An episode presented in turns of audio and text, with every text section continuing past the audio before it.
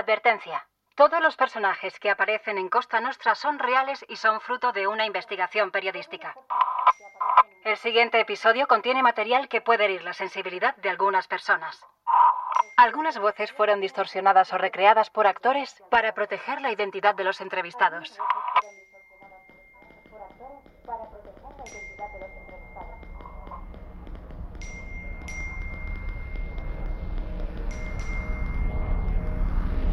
Muchas veces que tienes que mentir para que se vea la verdad. Hay muchas veces que la verdad es tan increíble que parece mentira. Se llama Ricardo Álvarez Osorio y es uno de los abogados penalistas más prestigiosos de la Costa del Sol. Muchas veces te dan un escenario de juego donde tienes ciertos elementos y a muchas personas le parece que lo que destaca es solo una parte y tú te tienes que esforzar en que vean que hay otras partes. El trabajo del abogado en este caso es que la parte que tiene que decidir vea más allá de lo que solo quiere ver. Contratar a Ricardo Álvarez Osorio no es barato, pero el dinero no es un problema para muchos de sus clientes. Le buscan porque es capaz de hacer magia para sacarlos de la cárcel. Son presuntos traficantes marroquíes, españoles, italianos, franceses, ingleses, portugueses, pero no solo traficantes. Pistoleros, empresarios, banqueros, jefes de organizaciones internacionales, hackers, como aquel chaval al que detuvieron por llevar el coche lleno de hachís. ¿Cómo puedes probar que una persona que lleva hachís en su coche no sabe que lo lleva? Ese chaval no sabía que llevaba esto y no tenía cómo probarlo. Entonces, él me contó que el coche lo había comprado en una subasta judicial, lo cual me llevó a pensar que el coche había sido decomisado por haber llevado droga. Entonces, cuando pedí examinar el, el doble fondo donde estaba el hachís, me di cuenta que se podría ver cómo estaba construida la caleta, lo que es el doble fondo del vehículo. Y a través de la oxidación, porque un, vehículo que tiene ese, ese agujero no natural, ese departamento no natural, lo tienen que hacer con metal, lo tienen que hacer con, soldando, lo tienen unos tornillos. Si eso estaba muy oxidado, se podía determinar que evidentemente no se preparó ese, ese doble fondo para ese viaje. Ese, ese, ese chico era inocente. Y si no se me hubiera ocurrido, pues seguramente estaría en prisión. Por eso hay que ser creativo. Esto es Costa Nostra, el lado oculto de la Costa del Sol.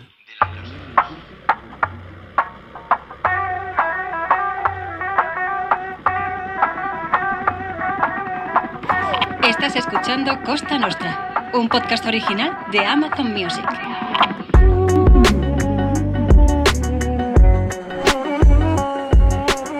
El tiempo vuela. Hace unos meses me parecía imposible que Ricardo Álvarez Osorio encontrara un hueco en su agenda para atenderme. Álvarez Osorio, el número uno de los abogados penalistas de la Costa del Sol. No sabía que antes de quedar con él conviene tener en cuenta tres normas básicas. Primera, no hacerle perder el tiempo. Basta con leer su estado de WhatsApp. Sé que le gustaría hablar todos los días con su abogado, pero su abogado no puede hablar todos los días con todo el mundo. Sea breve. Me lo ha dejado muy claro. Prohibido mandarle notas de voz que duren más de 30 segundos. El tema de las notas de voz es, es, es odioso. O sea, no- la gente no se da cuenta que cuando tú eres el cuello de embudo de mucha información, no quieres ni cortesía, no quieres ni que te digan qué tal, cómo estás, cómo va todo, los convencionalismos. O sea, necesitas ir directo. Segunda, vacunarse contra los cambios de planes. Antonio, ¿qué tal? Mira, al final no voy a poder este viernes, perdona, hombre. Yo te llamo y te propongo, te propongo otro día, ¿vale? Venga, un saludo. Muy buenas, Antonio. Mira, eh, ¿cómo te vendría el martes? Eh, sería en Madrid, pero tiene que ser pronto, porque después tengo un ave. A ver si te cuadra. Dime algo. Oye, nada, al final, como siempre, me han salido cosas y tampoco puede ser. Lo vamos a dejar para el jueves, definitivamente. Y tercera norma, muy importante. Si al final se consigue la cita, no intentar romper el hielo con la típica pregunta. ¿Qué tal? ¿Mucho trabajo? La duda ofende. Hoy he cogido el ave a las seis y media para venir a Madrid. Tenía una, una declaración, unas indagatorias en la Audiencia Nacional que han durado una hora más o menos. Un caso de, de 15 toneladas de hachís. Tengo una entrevista con otro compañero de aquí de, de Madrid sobre un asunto de Alicante. Os tengo a vosotros. He tenido una entrevista en fiscalía. He tenido uso un modo intensivo del teléfono durante todas estas cosas. Y bueno, todavía, son, todavía es mediodía a las 12, o sea que no sé cómo va a acabar el día. Una de las primeras cosas que me cuenta es que hace años intentó hacerse trampas al solitario y se compró un segundo móvil. Uno para la familia y otro para el trabajo. Dicho así, parece un plan brillante. ¿Qué podría salir mal? Siempre hay clientes que son muy importantes, que están en un momento muy crítico de su caso, al que acabas dando el teléfono privado. Eso es como una pandemia. El teléfono acaba teniendo todo el mundo, con lo cual acabas cogiendo otro que es privado, privado de verdad. Y acabas teniendo el de trabajo, el de trabajo VIP y el privado. Es un desastre. Acabas con los tres teléfonos, suenan los tres, te escriben por los tres, al final ya, hace 10 años que dije, tengo uno y lo que entra, entra y lo que no, se queda por el camino. Si no te vuelves loco. Y ahora sí me sigo volviendo loco, pero bueno.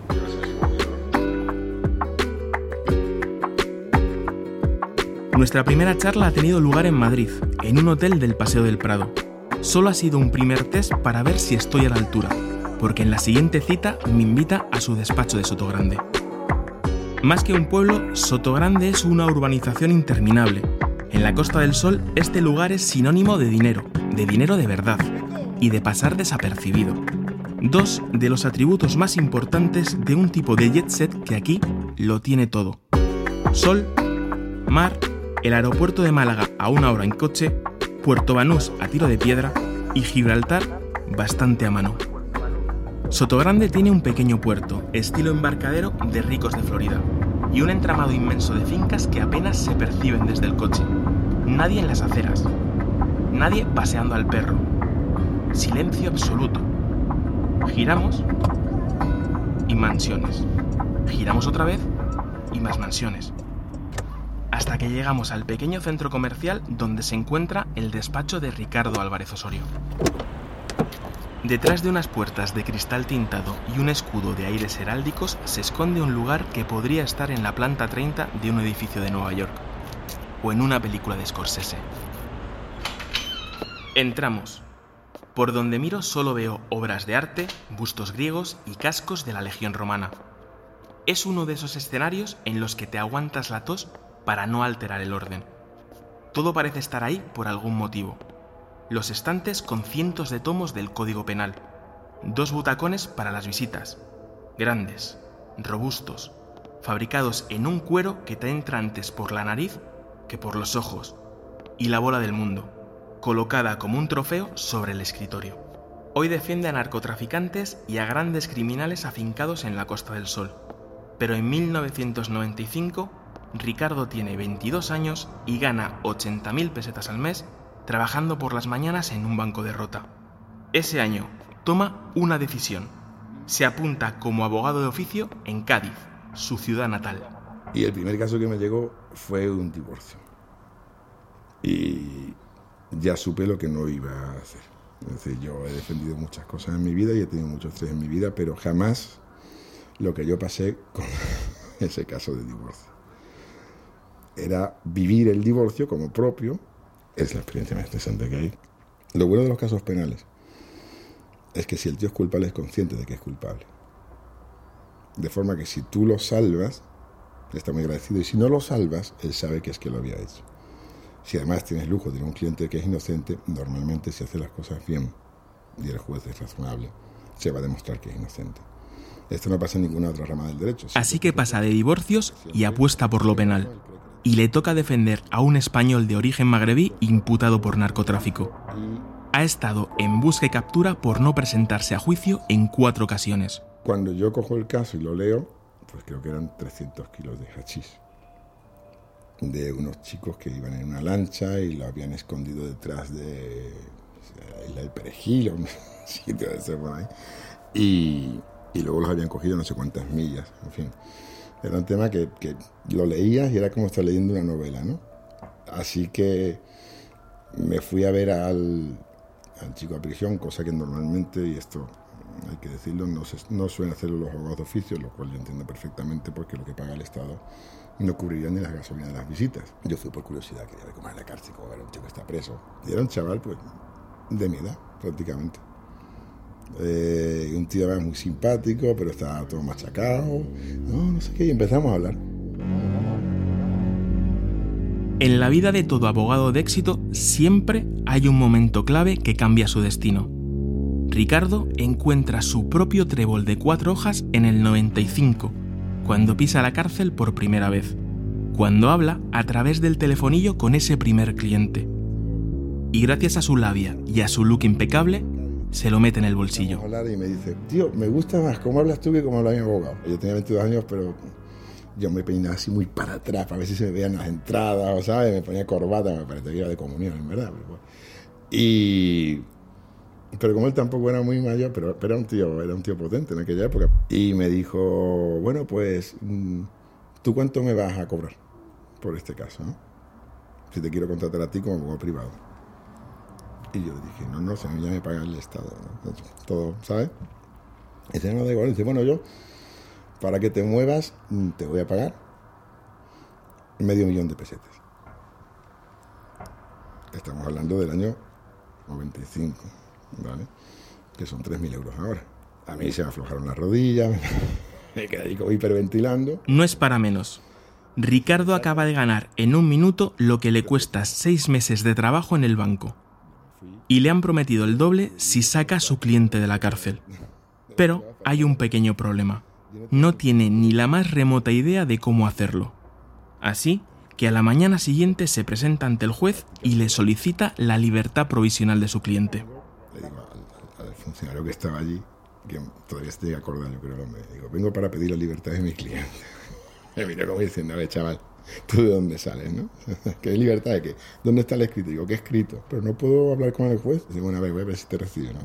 Todos los funcionarios mirándose así la mesa unos para otros, como si de este de dónde sale, y entonces entro al, despacho del juez y dígame que usted quería verme letrado. Y, y digo, sí, yo es que quería a ver si puede dejar libertad a mi cliente, con ese argumento, ¿no? Tan, dice, pero ¿por qué motivo? Y le digo, bueno, no sé, para que esté en libertad. Entonces se empezó a reír, yo creo que, le hizo gracia. Y, el que estaba sentado al fondo también se empezó a reír, como diciendo, Dios mío, ¿en qué manos estamos? Y dice, vamos a ver, pero a él qué le pasa, que porque él no ha venido a juicio, digo, no, no, pero él ya ahora va a venir, de verdad, no sé, dice, a ver, vente conmigo. Entonces me fui con él y llamó al funcionario y dice, a ver, coge una comparecencia, dice que el letrado solicita la libertad de su cliente porque, y me mira, y le miro, y se queda así, y dice, porque está deprimido, y le digo, porque está deprimido. el, el, funcionario tal, dice, y en este acto de señoría acuerda la libertad bajo fianza de medio millón de pesetas. Y entonces yo me quedé así y digo, esto es facilísimo, esto es una maravilla, ¿no? Pagué medio millón de pesetas y me fui corriendo con el coche, eran cuatro latas el coche que tenía yo. O sea, era, un hervidero, no se podía ni, ni, respirar en verano, y era verano. Y fui a Puerto 2, salgo al tío y le dije que, que ya, está, ya estaba en libertad, en 24 horas, imagínate, el tío, eso era Eso eran fuegos artificiales. Y entonces, bueno, pues nada, efectivamente el tío se quedó encantado. Eso fue un, golpe de suerte, pero vamos, de suerte. Y ahí empezó, y luego, claro, realmente a raíz de aquello tuve el empujón que hace falta para, ¿sabes?, para acceder a ciertas personas. Y enseguida ya ahí me puse a aprender bien. Y bueno, decir que yo las cosas las cojo muy rápido. A 7 de cada 10 de sus clientes se les acusa de delitos relacionados con el narcotráfico. Uno de los más mediáticos había nacido en Ceuta. Se llamaba Mohamed Tayeg Ahmed y la leyenda lo rebautizó como el Nene. Era el mayor capo del narcotráfico del estrecho, con una fortuna estimada en 30 millones de euros. Ricardo, que solo tenía un año más que él, comenzó a defenderlo en 1997 Estuvieron en contacto incluso cuando el nene consiguió escapar de la cárcel de Marruecos donde permaneció encerrado cinco años, hasta que en 2014 el nene desapareció sin dejar rastro. Se lo tragó el mar. Según presuntos testigos, asesinado por dos colaboradores con ganas de darle un vuelco al negocio. Lo que pasa es que el nene fue el primer, y esto sí lo puedo contar porque es una evidencia, fue el primer personaje de este mundo mediático. Era otra época, no había estas series de televisión que hay ahora, no había toda esta, no sé, moda, pero de alguna forma a través de él se abrió ese camino aquí en España. Entonces, bueno, el hecho de defender a esa persona, pues lógicamente conllevaba detrás toda la, la parafernalia de medios. Es un mundo que no sale a la luz, solo sale muchas veces el, el, la noticia ¿no? de la incautación o de la condena, pero detrás hay una auténtica novela. Y mientras la leyenda del Eh, nene se expande, también la de Ricardo. Ya no es un abogado penalista más. En la Costa del Sol ha corrido la voz de que es el número uno, y de su teléfono empieza a salir humo. Es el efecto piedra en estanque, o sea, primero te llaman los que están alrededor, luego la onda siguiente, luego la onda siguiente, se va ampliando, luego sales de la ciudad, ya no es la línea de Algeciras, ya llegas a Sal, llegas a Ceuta, llegas a Marbella, llegas, llegas y ya. ¿Defiendes todo o eres exclusivo? Yo no defiendo pederastas porque no me siento cómodo defendiendo a pederastas, pero sí creo que tiene que haber una defensa para los pederastas y que es necesaria, entre otras cosas, porque a lo mejor un pederasta, que es un hijo puta, cuando le coge la policía no quiere reconocer y le da una paliza en comisaría para que lo reconozca. Y si ese tío no tiene abogado, lo va a reconocer bajo paliza. Si ese tío es pederasta, lo tiene que demostrar como se tiene que demostrar. Porque si por no tener defensa se le da barra libre, acabaríamos teniendo palizas para todos los delitos. O sea, la frontera entre el sistema legal y el delito son los abogados. Son los únicos que vigilan por la legalidad del proceso. Claro que lo hacen de forma interesada, por supuesto, pero es que si no funciona la balanza, es decir, no recuerdo en 28 años ningún caso en el que el Ministerio Público haya instado o haya promovido la ilegalidad de un registro domiciliario. Pero es que si no anulas ese registro, ese mismo policía la próxima vez lo va a hacer igual. Y la próxima vez a lo mejor se te mete en tu casa por error. Porque la culpa no es del abogado que ha visto el fallo. La culpa es del policía que lo ha cometido y del juez que lo ha cometido. A todos nos gusta decir que vivimos en un Estado democrático, de garantía, Estado de bienestar. Eso nos encanta a todos. Mi tercera cita con Ricardo llega un poco por sorpresa. Hace una tarde radiante y me encuentro paseando por el flamante Muelle 1 de Málaga. Esa fascinante coreografía entre palmeras a lo Beverly Hills, restaurantes atiborrados de turistas y una dársena de 180 metros para megayates. Y de pronto suena el teléfono. Ricardo, ¿cómo estás? Buenas tardes. Antonio, ¿qué tal? ¿Cómo vas? Mira, eh, nos vemos esta tarde, si te parece. Por mí perfecto, ¿dónde? Podemos quedar en mi casa en Marbella. En Marbella, vale. ¿Te parece que me mandes la ubicación y en un par de horas estoy allí? Te paso la ubicación en un ratito. Venga, un abrazo. Venga, un abrazo, nos vemos ahora, chao, chao, Ricardo. Enseguida me llega la ubicación y tengo un déjà vu. Va a ser la segunda vez en pocos días que visito la sala, en Marbella, lo cual me hace sentir un poquito integrado dentro de este paraíso del lujo desbordado. Aunque al llegar, no me reconocen. Intento cruzar miradas con los camareros, pero nada.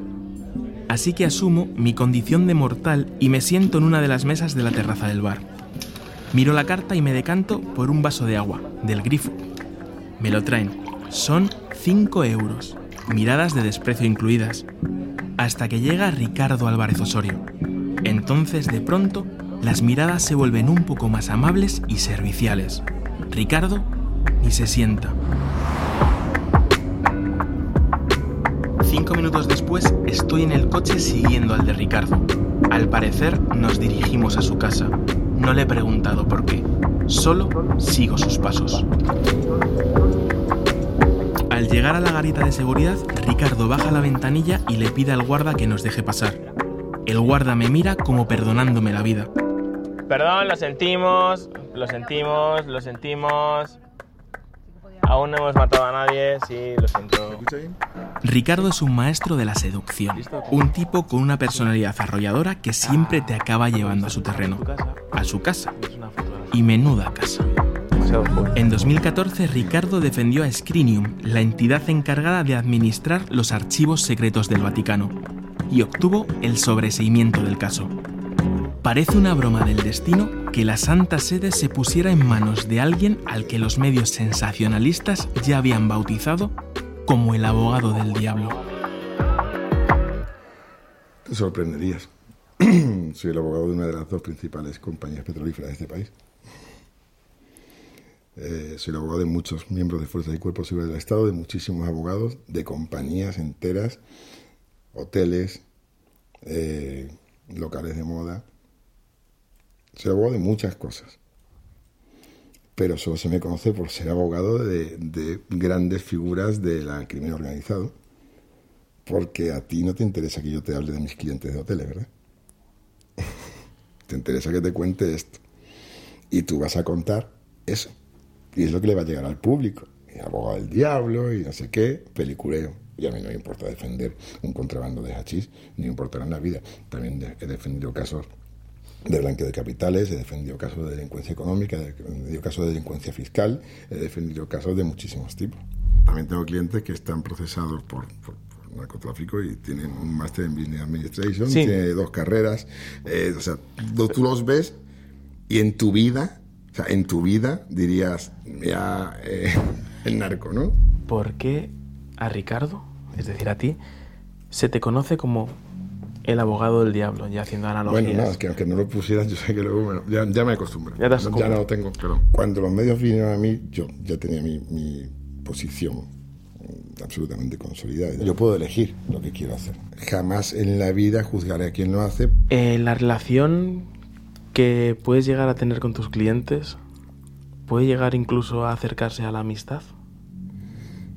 Mm, procuro que no. No, porque además es que, a ver, ellos tienen su mundo y yo puedo reírme y podemos tener, ¿sabes? Una conversación de charachera y todo lo que tú quieras, pero el problema que hay es que si hay ante un tiroteo te puedes coger a ti por estar tomando una cerveza, ¿sabes? Y tampoco puedes mezclar la vida personal porque, a ver, es un mundo inseguro. ¿Te seduce en algo su mundo? Ni lo envidio lo más mínimo. Si la gente supiera, son personas que viven con la paranoia empadronada en la cabeza. O sea, es. Si yo llamo a un cliente, me pasa siempre. Ve mi teléfono y en pantalla y ya te coge. ¿Qué pasó? ¿Qué pasó? Porque se cree que, mm, que, que, han detenido a alguien o que lo van a detener, ¿no? O sea, lo primero que piensan cuando ven la pantalla del abogado es que mm, hay una ruina en camino, ¿sabes? Y viven con el pellizco ese permanente. Mm, van a una gasolinera y ven que vienen dos tíos que parecen policías y dicen, uff, ya vienen a por mí. O sea, eso yo no, vamos, yo no podría vivir así ni, un, ni un año.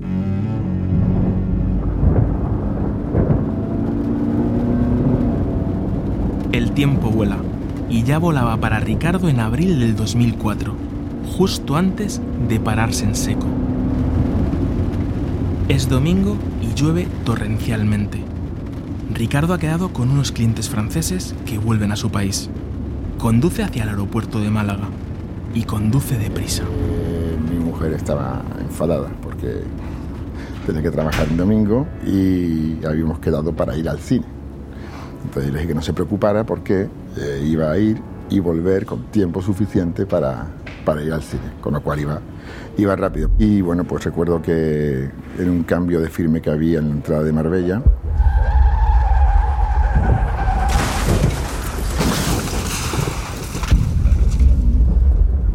debía haber una mancha de aceite o algo, no lo recuerdo. En una curva el coche se fue, pero se fue a una velocidad importante.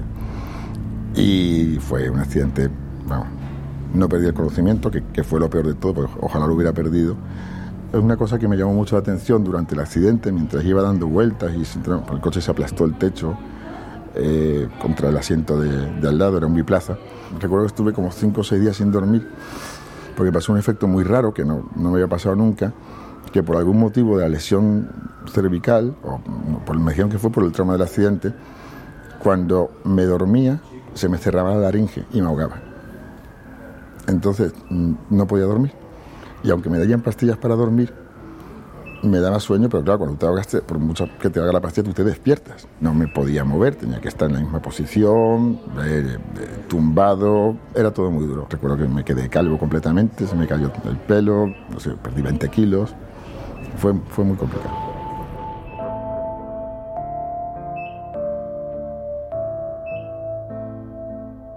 El accidente le sirve a Ricardo para hacer suya una frase atribuida a Napoleón Bonaparte. Nunca sabréis quiénes son vuestros amigos hasta que caigáis en desgracia. Hay muchos que son unas personas muy nobles, pero hay muchos que están como no queriendo ganar por sus méritos, sino intentando poder trepar a, base de lo que sea, de desacreditar o de... Y en este caso, bueno, pues el accidente le sirvió para decir que si yo ya estaba paralítico, que si ya no iba a volver, que no me fueran a contratar o que me pidieran el dinero de vuelta para cogerlos a ellos, o sea, cosas muy, muy, muy feas y que sobre todo cuando estás en esa posición y en esa situación, que mentalmente no estás todo lo fuerte que sueles estar, te afecta. Han pasado muchos años, pero a veces la vida le devuelve a la misma sensación, la de conducir demasiado deprisa bajo la tormenta. no te digo que, estoy colapsando porque no llego a eso, pero estoy francamente saturado. Y cada vez que me quejo con algún amigo, me dice, pues no te quejes, qué suerte tienes. pues, pues, me quejo, porque si no me quejo exploto. Me parece que hay mucha gente o que le falta vida o que le sobra vida. A mí me está sobrando un poquito. En el salón de Ricardo hay un televisor que ocupa una pared entera. Hay un minibar como en las pelis setenteras de James Bond. Hay un busto griego, una vitrina llena de puros y encendedores y unos guantes de boxeo firmados por Mike Tyson. También hay un retrato en sepia, la foto de un niño. Ricardo, he visto que en el salón de tu casa tienes una fotografía que entiendo que es tuya, siendo muy joven. Demasiado joven. Yo tuve mucho bullying de pequeño. En aquella época no, no existía el bullying, existía el, el puteo, ¿no? La gente te, te machacaba de madre. Bueno, yo además era muy, muy bajito, muy delgado, con gafas, eh, las paletas rotas y bueno, era una diana en la espalda, o sea, era el candidato perfecto a que me machacaran. Volví a casa sin orgullo. el orgullo se me quedaba en el patio del, del colegio, o sea, había, había niños que eran muy cabrones, había niños que te, que te cogían las gafas y te descupían y te las devolvían. ¿Qué te seduce realmente? ¿El dinero o defender a la gente? A ver. no he venido aquí a decir que el dinero no me seduce, el dinero me seduce a todos. Lo que me seduce es ganar. Lo que me seduce es tener el desafío. Pero ganar, o sea, ganar cuando estoy negociando con el cliente de minuta y que sea lo que yo digo y convencerlo. Ganar de entrar en un juzgado y convencer de mi versión de los hechos. O sea, es yo, en ese sentido, no sé si por, por el motivo que sea, soy muy competitivo. Entonces necesito ese gusanillo para avanzar en la vida. Entonces necesito ver que lo consigo, demostrar a mí que puedo hacerlo. Y cuando lo pierdes, te quedas reventado, te quedas indignado, te llegas a casa hecho mierda, estás que no quieres hablar con nadie, luego cuando ganas es como cuando metes un gol en la Champions, o sea, es que estás que pones la radio a tope, vas en el coche cantando solo, es un subidón, nadie sabe lo que es, lo que es llamar a un tío y decirle, ya está, olvídate de este problema. Eres un poco como yonki de esto. Absolutamente no. También me va el veneno. No hago escalada libre, eh, pero, pero tampoco yo me gustaría una vida obvia ni aburrida, ¿sabes? Yo llego a casa siempre contando lo que me ha pasado. Y, bueno, pues mi mujer siempre dice que es que es mejor que ver Netflix. ¿Podemos decir que tu vida es como una película? Peor. Créeme que peor.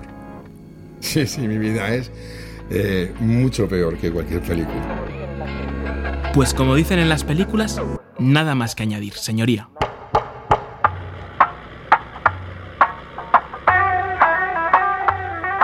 Hay días en Marbella en los que la realidad es peor que en las películas de gángsters. Sabíamos dónde le iban a celebrar, pero no en qué iglesia, y lo mataron al salir de la iglesia. Uno de esos días fue el 12 de mayo de 2018 cuando David Ávila, alias Maradona, fue asesinado de tres disparos a la salida de la comunión de su hijo. Se dijimos, oye, te van a matar, eh, no, a mí por qué, yo soy una persona buena, no tengo nada que ver, sí, sí, tú tienes un problema muy serio de cocaína, de un pérdida de cocaína y te van a matar.